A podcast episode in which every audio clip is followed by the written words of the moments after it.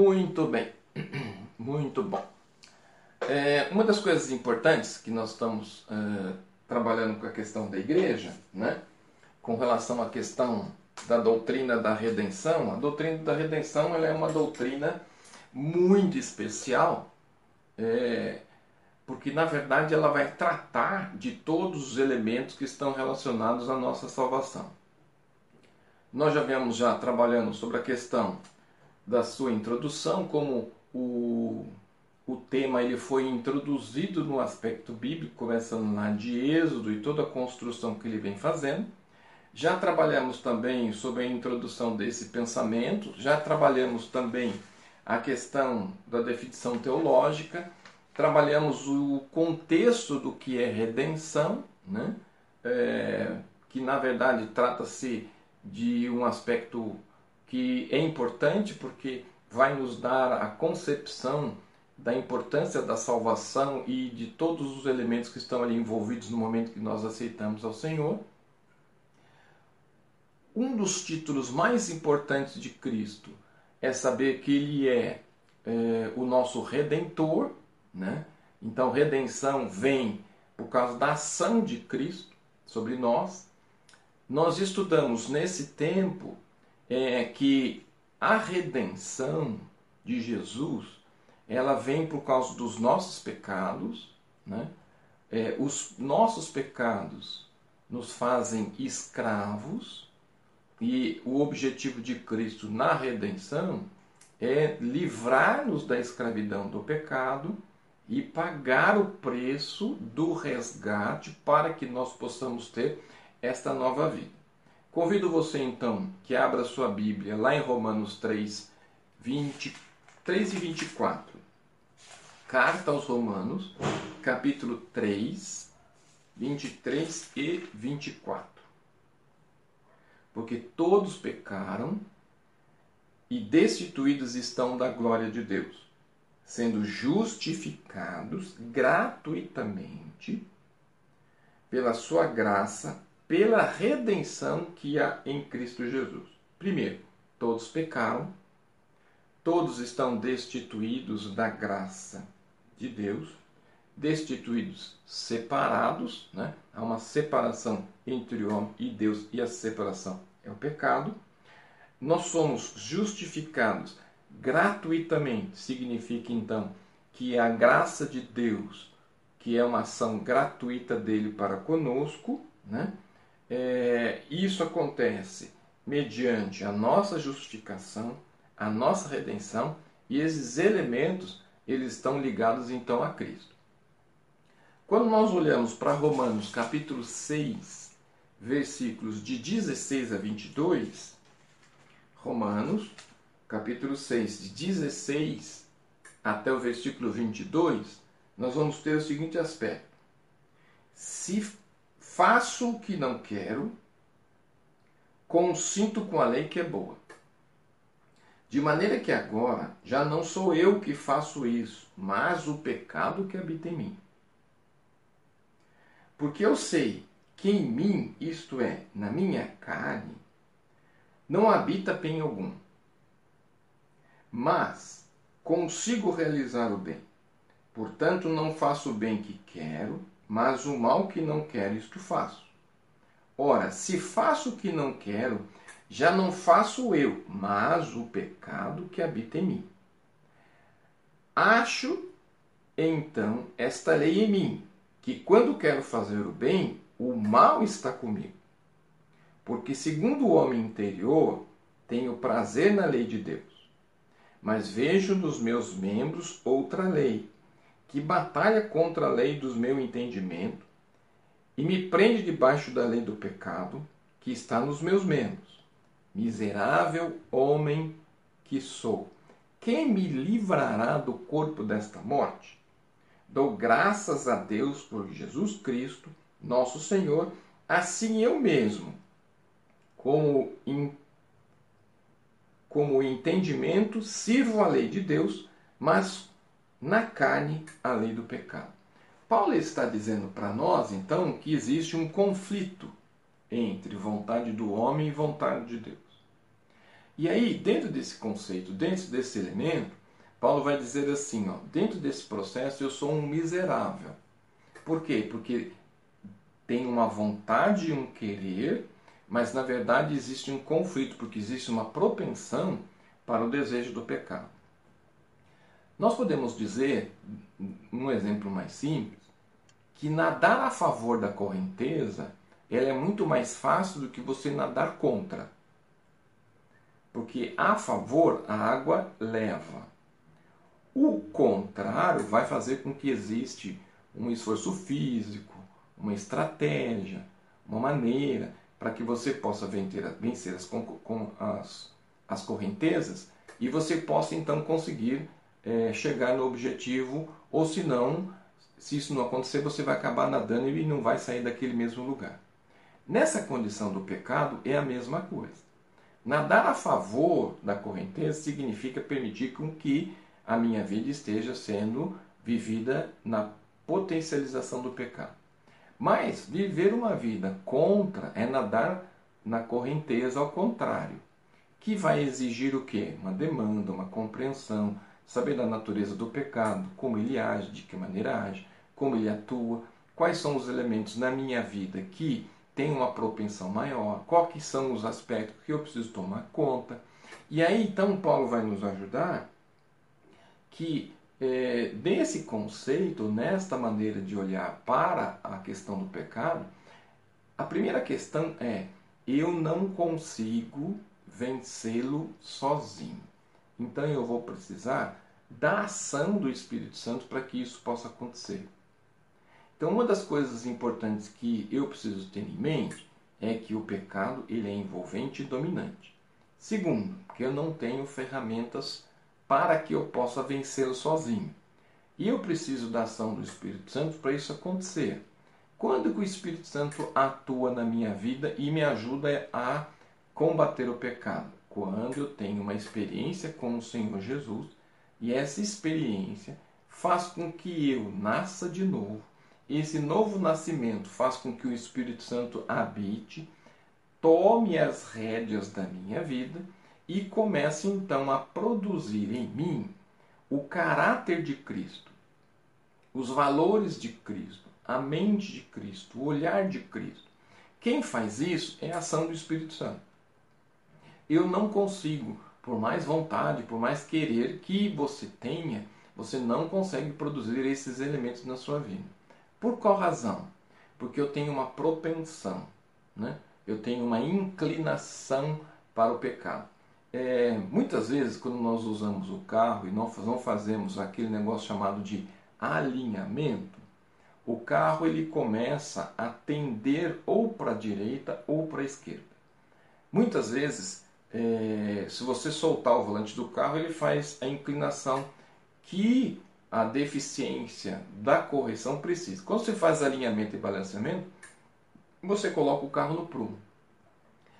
Como eu tenho uma propensão, né, uma inclinação para o pecado, então significa que se eu soltar a minha vida, eu vou me tender para o pecado.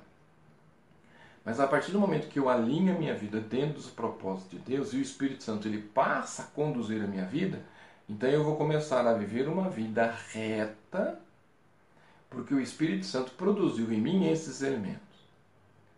Então, uma das coisas importantes é: eu tenho uma natureza, essa natureza habita em mim e essa tem uma inclinação para. Quando o Espírito Santo vem morar em minha vida, ele vai produzir essa modificação na mente, no olhar e nas atitudes, ele vai controlar e vai permitir com que um outro aspecto se amplie. Uma das coisas importantes que eu preciso entender é que no momento da minha conversão, no momento que eu aceito o Senhor Jesus, eu estou então recebendo nas minhas mãos o perdão dos meus pecados porque alguém pagou a minha dívida. Então significa que nós fomos comprados por Cristo. Antes, nós estávamos nos oferecendo ao pecado porque nós tínhamos prazer e vontade em pecar e nós estaríamos fazendo a vontade do pecado. E éramos servos do pecado. Isso significa que nós não tínhamos liberdade para escolha. Então, aquelas pessoas que estão envolvidas na questão do pecado, elas estão escravizadas nisso.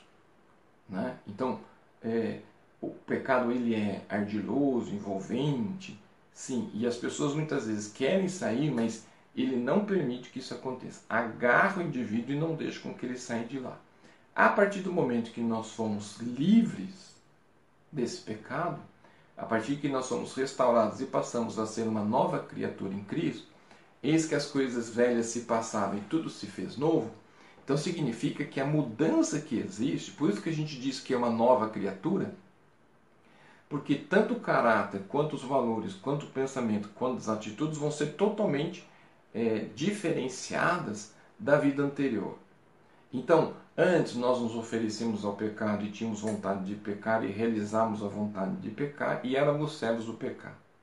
Agora, livres do pecado, nós vamos buscar viver e nos oferecer para viver os propósitos estabelecidos por Deus. Estes propósitos que a palavra de Deus nos diz, ele vai nos ajudar a entender e realizar a sua vontade. Esse é um grande desafio. Saber o que é certo e fazer o que é certo. Nesse conceito, é, quando nós mudamos de servos, quando na verdade nós mudamos de Senhor, o Senhor da nossa vida muda, os valores da nossa vida mudam.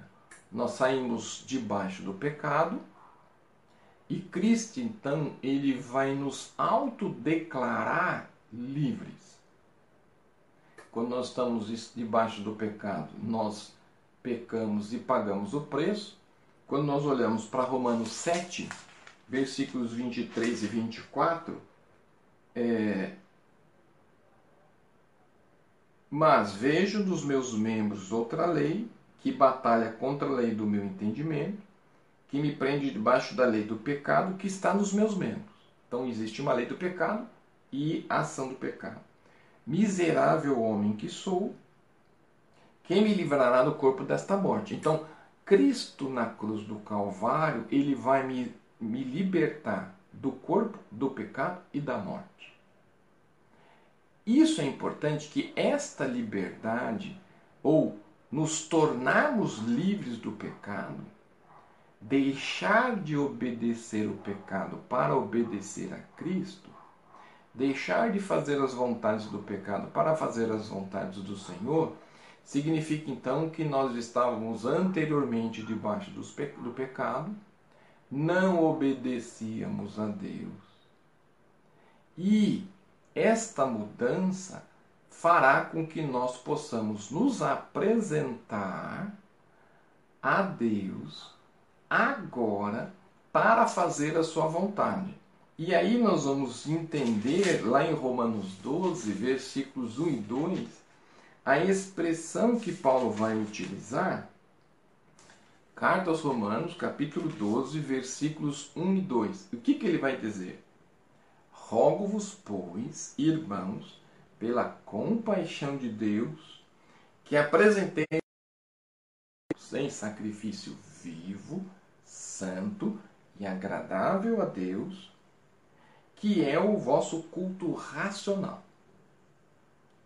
E não, não nos conformamos com este mundo, mas sede transformados pela renovação do vosso entendimento, para que experimenteis qual seja boa, agradável e perfeita vontade de Deus.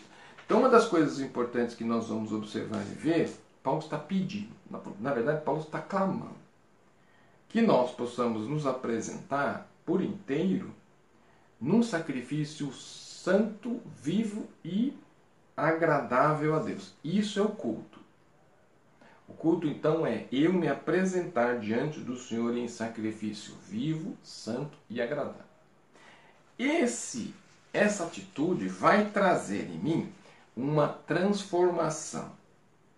Essa transformação significa que eu não vou me conformar, eu não vou tomar a forma do mundo, mas eu vou, a partir de então, me transformar. Essa transformação vai acontecer no meu entendimento, porque tudo na no nossa mente começa do nosso entendimento.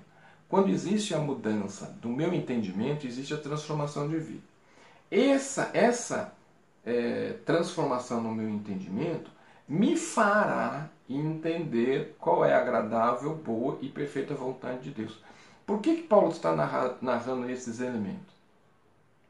Porque à medida que eu me submeto à vontade de Deus, e isso é uma ação voluntária, essa submissão vai fazer com que eu possa a seguir a Cristo como sendo ele o meu mestre e eu o seu discípulo, porque anteriormente eu estava sob a submissão do pecado e eu era, eu era escravizado por ele. Então, todos aqueles que estão libertos em Cristo vivem uma nova vida no Senhor Jesus. Nós ficamos aproximadamente três sextas-feiras pensando sobre a questão do sangue de Cristo. A voz do sangue, o valor do sangue, a importância do sangue. Por qual razão? Porque nós somos libertos da escravidão do pecado através do sangue de Jesus. Este sangue de Jesus, ele vai verter, ele vai correr através da sua morte, morte esta de cruz. Por quê? O preço pago pela nossa redenção se faz com sangue. Romanos 3, versículo de número 25. Romanos 3, versículo de número 25. O texto vai dizer assim: A qual Deus propôs para propiciação pela fé no seu sangue, para demonstrar a sua justiça pela remissão dos pecados dantes cometidos sob paciência de Deus. Então, a propiciação que Cristo fez, o sacrifício que Cristo fez, de uma forma vicária, significa o quê? Que ele tomou o nosso lugar. A cruz e o pecado era meu, mas ele toma o meu lugar. E o seu sangue foi derramado, e esse sangue foi derramado porque o Filho se ofereceu na eternidade voluntariamente, e ele ofereceu o seu sangue voluntariamente como preço para nos libertar e nos presentear a Deus. Então significa que o sangue de Jesus é a voz do sangue, né? De que todos aqueles que passaram pelo sangue de Cristo são lavados e limpos e não há mais imputação de pecado sobre a vida deles. Então significa que é, o pagamento pela nossa redenção precisava de morte, mas a morte, a morte não seria suficiente e o sangue, o derramamento de sangue no Calvário, é a redenção feita, morte, pagamento, redenção através do sangue. Isso é importante porque porque nós vamos observar e ver que esses aspectos eles são importantes para a nossa compreensão e a nossa maneira de viver o cristianismo de uma forma que o Senhor Jesus ele tenha é, prioridades na nossa vida. Porque nós não fomos comprados com qualquer coisa ou com qualquer elemento. E nesse, sentido, não dá para a gente viver uma vida cristã de qualquer maneira.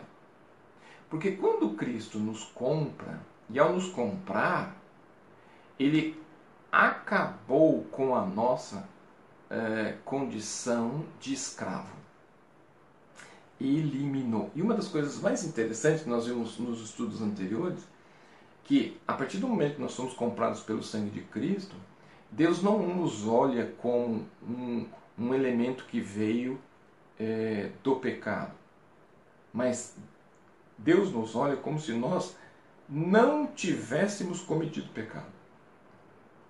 Então significa que, ao nos comprar através do sangue, ele acabou com a nossa condição de escravo e nos tornou participantes da própria natureza do Filho. Então, é, isso é importante, né? e cabe aqui uma ênfase, porque Cristo, no momento que ele verte o seu sangue e nós somos lavados no sangue do Cordeiro, essa expressão ela não é expressão aleatória, isso não é uma, uma expressão é, é, com um aspecto figurado apenas, mas ela tem em si uma conotação de um valor inestimável para aqueles que servem ao Senhor Jesus. Por quê? Primeiro, nós fomos comprados. Então significa que tanto a morte e o sangue de Cristo nos entregou, ele se entregou como um pagamento. Esse pagamento fez com que a nossa condição de escravos acabasse. Então, a partir daquele momento, nós não somos mais escravos do pecado. E ele nos tornou, naquele aspecto, participantes da sua natureza. Vamos dar uma olhadinha então em 2 Pedro, carta de 2 Pedro, 2 Pedro 1,4. Então, segunda carta de Pedro, versículos, versículo 1, capítulo 1, versículo 4. Então, vamos lá. Então, segunda carta de Pedro, capítulo 1, versículo de número 4. Pelas quais ele nos tem dado gracios, grandiosíssima e preciosas promessas, para que por elas fiqueis participantes da natureza divina, havendo escapado da corrupção que pela concupiscência há no mundo. Então significa que aqueles que foram lavados no sangue de cordeiro e têm suas vidas transformadas, nós nos tornamos, numa linguagem mais é, simplificada, irmãos. Então, quando nós falamos que é, nos tratamos como irmãos, irmãos em Cristo, ele como primogênitos e nós como participantes dessa família, e não existe diferença do filho primogênito que nasce natural e daquele que é adotado, porque a condição de filho é a mesma e nós somos adotados por Cristo através, por Deus através da ação do sangue de Cristo. Então significa que ele, através do sangue de Jesus, nos tornamos irmãos e esse irmão ele tem um sentido, um valor e um significado muito grande. E aí nós passamos a ser filhos de Deus. Nós temos uma concepção equivocada que as pessoas dizem que todos são filhos de Deus. Na verdade, todos somos criaturas de Deus. Passamos a ser filhos de Deus quando nós temos uma ligação através do sangue de Jesus. Sangue este vertido na cruz do Calvário. Para que nós possamos ter uma compreensão melhor, convido você a abrir sua Bíblia lá em Hebreus capítulo 2. Hebreus capítulo 2, versículos 11 e 12. Porque assim o que santifica, como os que são santificados, são e são todos de um, por cuja causa não se envergonha de lhe se chamar irmãos, dizendo: Anunciarei o teu nome e meus irmãos, e cantarei louvores no meio da congregação. Essa questão é importante, por quê? Porque nós somos chamados por Cristo de irmãos. Então, num primeiro momento, nós somos servos, num segundo momento, Cristo nos chama de amigos. E num terceiro elemento, nós passamos a ser irmãos. Então, nós temos uma escala de proporção né, dessa questão, de, de, de elevação de proporção. Né? E isso é importante por quê? Porque nós passamos a fazer parte da família de Deus. E fazer parte da família de Deus significa que nós fazemos parte da família dos céus.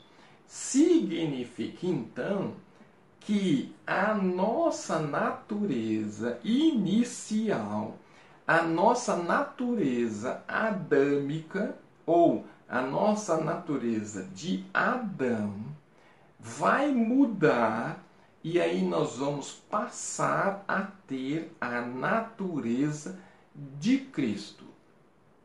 E isso é incrível, porque através da natureza agora de Cristo, nós podemos viver no céu. Não há possibilidade de entrar no céu com a natureza adâmica ou com a natureza de Adão. Mas nós podemos entrar, isto sim, no céu através da natureza de Jesus. Isso nós vamos conseguir compreender que a nossa redenção nos faz participantes da família de Deus. Quando nós dizemos que nós somos participantes da família de Deus, nós estamos dizendo então que por causa dessa nova natureza de Cristo, nós vamos ter a ressurreição, nós vamos ter a ascensão e nós vamos ter a glorificação de Cristo. Tudo aquilo que Cristo teve, iremos ter da mesma maneira. Então, para que eu possa entrar no céu, eu preciso fazer parte dessa família. E a expressão de Jesus em João 14 é muito clara. Vou para a casa do meu pai, preparar lugar, e quando tudo estiver pronto, eu vou voltar para buscar, para que aonde eu estiver, estejais vós também. Isso é importante por qual razão? Porque nós temos a mesma natureza, nós temos o mesmo conceito, nós pertencemos à mesma família e vamos morar na mesma casa. Romanos 4, 25, nós vamos ter a seguinte expressão: Cristo, o por qual os nossos pecados foi entregue, ressuscitou para nossa justificação. Então significa que quando nós falamos de ressurreição, justificação, é, santificação, vida eterna, nós estamos falando que todos esses elementos eles vão acontecer ao mesmo tempo. Aqui nós estamos dividindo para a sua compreensão. Isso é um aspecto didático para se entender. Mas uma das coisas importantes, a partir do momento que nós temos a ação de Cristo sobre nossas vidas, nós somos cidadãos dos céus. Nossa pátria é o céu. Somos, portanto, então peregrinos aqui. Romanos 8, versículos 29 e 30. Romanos 8, versículos 29 e 30 vai nos ajudar da seguinte forma: porque os que dantes conheceu, também os predestinou para serem conforme a imagem do seu filho, a fim de que ele seja o primogênito entre os irmãos. E os que predestinou a esses também chamou, e os que chamou a esses também justificou, e os que justificou a esses também glorificou. Então, é, Romanos 8, 29 e 30 ele fecha esse princípio. Ele fecha esse conceito dentro do princípio estabelecido pela redenção. Então, uma das coisas importantes é nós vamos ter a natureza, nós vamos ter a ressurreição, nós vamos ter a ascensão, nós temos a glorificação. Por quê? Porque nós somos lavados no sangue de Jesus. Este lavar significa que eu não tenho mais a minha natureza adâmica, a natureza de Adão, e agora eu passo a ter a natureza de Cristo. Então isso significa que nós temos vida na vida de Cristo, que é o tema da nossa do nosso encontro hoje. O nosso encontro significa que eu tenho vida na vida de Cristo. Quando você tem vida na vida de Cristo, a morte não pode tirar isso de você. A morte pode levar corpo, mas não pode tocar no espírito. Vida na vida quer dizer então que nós passamos a ter o princípio da ressurreição. Porque Cristo ressuscitou, seremos ressurretos da mesma maneira. 1 Coríntios, primeira carta aos Coríntios, capítulo 15. Primeira carta aos Coríntios, capítulo 15, versículos de 20 a 22. Primeira carta aos Coríntios, capítulo 15, versículos 20 a 22. Mas se de fato Cristo dentre os mortos, e foi ele as primícias dos que dormem, porque assim como a morte veio por um homem, também a ressurreição dos mortos veio por um outro homem. Porque assim como todos morremos em Adão, assim também todos serão vivificados em Cristo. E é interessante que é vivificados em Cristo, não é vivificado em Jesus. Né? Nós já estudamos sobre essa questão. Então, como ele foi glorificado, nós também seremos. Vamos dar uma outra olhadinha lá em 1 João. Primeira carta de João, versículo, capítulo 3, versículo 2.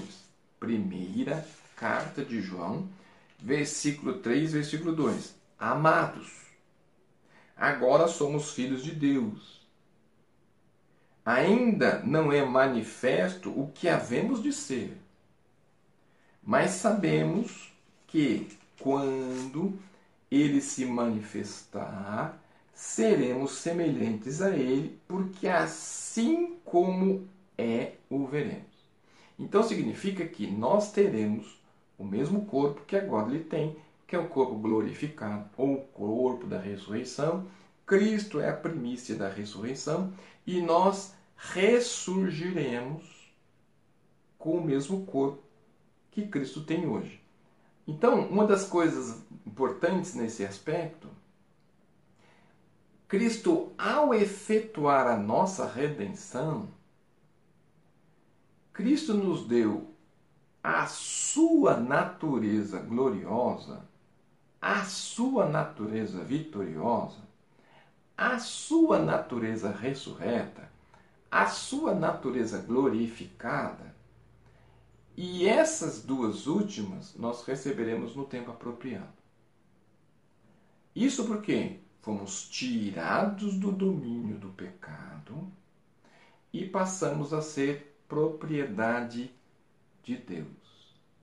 Então, isso é fantástico. Então, significa que Deus tem o direito de propriedade sobre minha vida porque eu fui comprado no sangue de Jesus.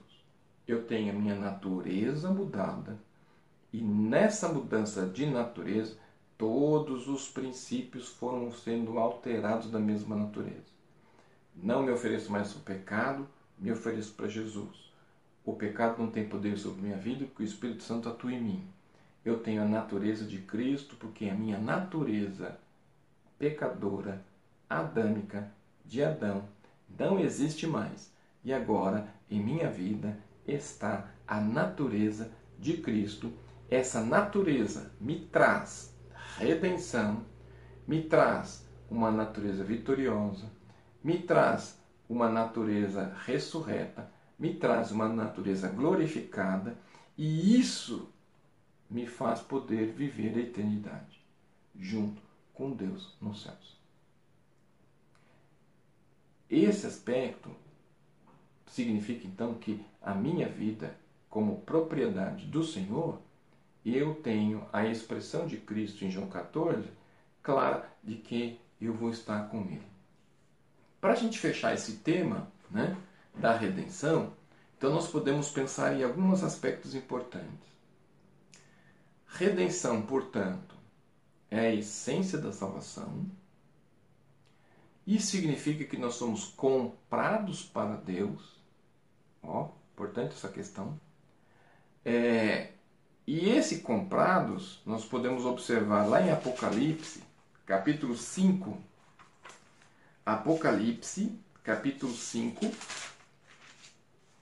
versículos 9 e 10. Apocalipse, capítulo 5, versículos 9 e 10.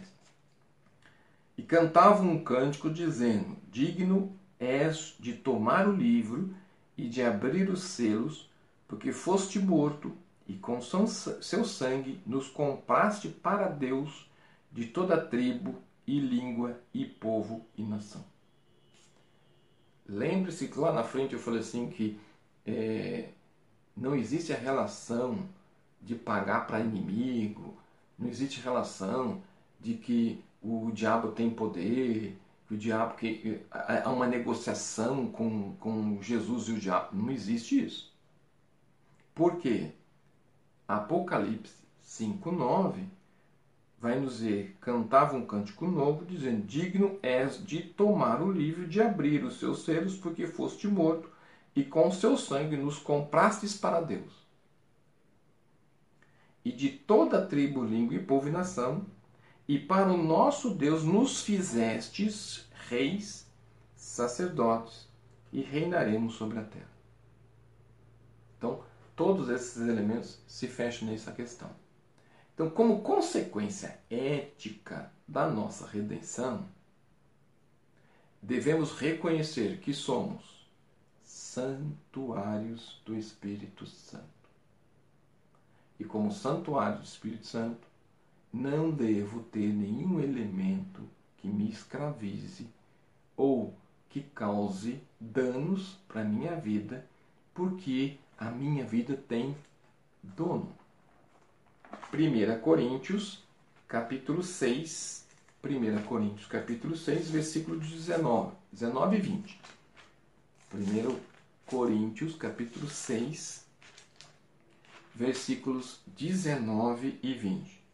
Ou não sabeis que o vosso corpo é templo do Espírito Santo que habita em vós, proveniente de Deus, e que não sois vós de vós mesmos, porque fostes comprados por um bom preço. Glorificai, pois, a Deus no vosso corpo, no vosso espírito, os quais pertencem a Deus. Então, nesse texto, o corpo, que no grego usa-se a palavra soma, quer dizer que é, nós temos a, a estrutura física, né, que é o âmago do ser. É, então significa que nós temos o ser, a pessoa e o seu centro espiritual e afetivo. Então Cristo fez a redenção de todo o nosso ser, não de uma parte, não de uma porção, mas de um todo. Então todo o nosso ser ele passa a ser de Cristo e aí isso tem um valor inestimável, porque minha vida não pertence a mim, então eu não faço com ela o que eu quero. O meu corpo não pertence a mim e eu não faço dele o que eu quero. Por quê? Porque minha vida pertence a Deus como direito de propriedade. 1 João, capítulo 4, versículo 4, vai dizer assim: Filhinhos, sois de Deus e já o tendes vencido, porque maior é o que está em vós do que está no mundo. Também, capítulo 5, versículo de número 19 de 1 João. Sabendo que somos de Deus e que todo mundo jaz no maligno. Portanto, então, para reduzirmos na questão da doutrina da redenção, somos de Deus. Como propriedade dele, a nossa natureza mudou. Deixamos a natureza do pecado, passamos a ter a natureza de Cristo e com o Senhor Jesus é o nosso Senhor, devemos viver a nossa vida inteiramente integralmente para glorificar o nome dele. Encerramos então a doutrina da redenção, né? fechando este princípio que nós estabelecemos, né? que o fato de termos Cristo, temos vida, porque esta vida é uma vida vivida nele. Então, é, isso é importante. Então, se nós formos reduzir a, a redenção, nós somos dele, né? nós somos do Senhor por direito de propriedade e nós temos vida na vida de Cristo. Na ressurreição de Cristo, nós recebemos vida eterna.